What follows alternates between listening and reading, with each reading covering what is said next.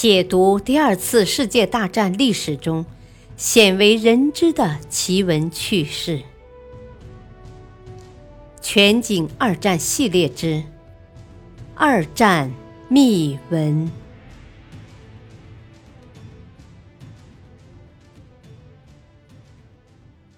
第十一章：研制原子弹的前前后后。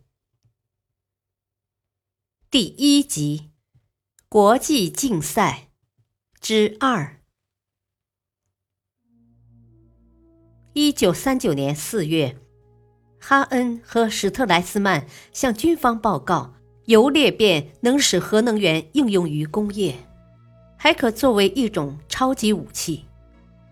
德国政府根据他们的报告，召集核物理学家们开会，制定原子武器研究计划，成立了原子俱乐部、德国铀协会等机构。很多著名的核物理学家加入德国的原子武器研究计划。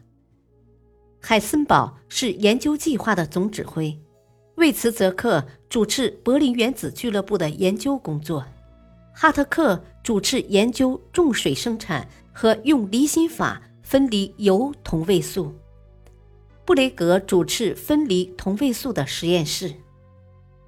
德军占领了捷克斯洛伐克的天然沥青铀矿，从比属刚果收购油酸铵。占领比利时后，德军抢了比利时的一千两百吨铀矿石。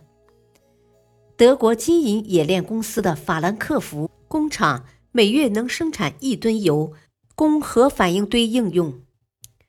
从一九四零年到一九四五年。这家工厂生产了一百三十吨纯油。一九四零年，德国吞并挪威，得到世界最大的重水工厂，获得了减速剂。第二次世界大战爆发后，哈克特等人建造了第一座核反应堆。日、苏、英、加拿大等国纷纷加入研制原子武器的竞赛。二十世纪三十年代，日本科学家荒盛于一九三四年完成人工轰击原子试验，使日本位于前五名的行列。二阶一南的理化研究所是日本研制原子弹的重要基地，实验室位于东京帝国航空技术科研所大楼。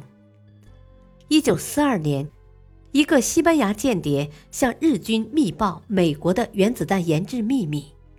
使日本的原子武器研究计划突飞猛进。苏联的原子武器计划领先于日本。二十世纪三十年代初，苏联建立了三个核中心。一九四零年，一位逃到苏联的犹太物理学家向苏联密报了德国原子弹计划的进展。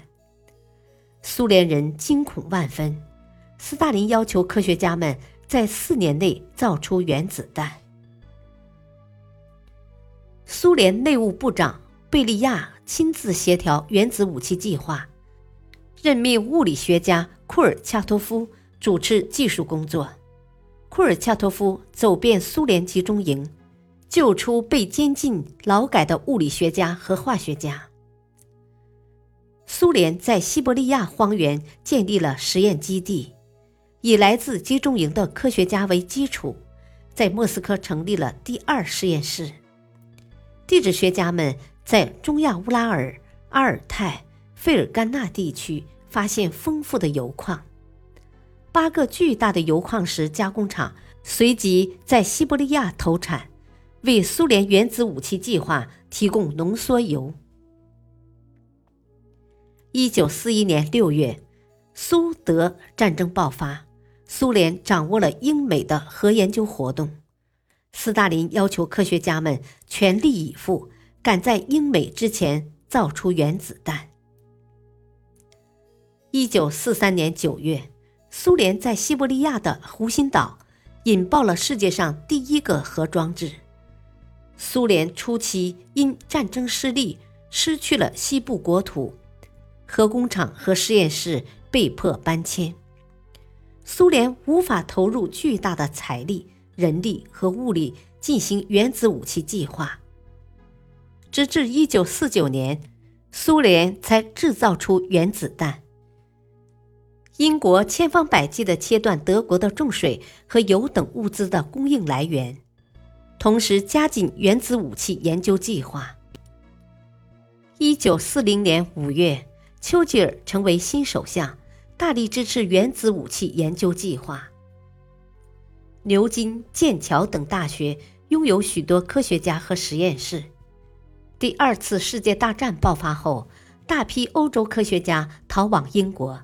带来了许多原子武器的研究成果。英国拥有强大的工业实力，足够的电力，能够制造原子弹。一九四一年，英国成立秘密理事会，对外称合金管局。由于经费、人力充足，设备先进，英国的原子武器计划取得了巨大的进展。一九四二年。德军横扫欧洲，随时可能入侵英国。英国把主要力量用来防御德军入侵，原子武器研制计划受到限制。德国空军对英国进行了持续而猛烈的空袭。为了安全和战胜德国，英国把科研人员、实验室和研究成果迁往美国。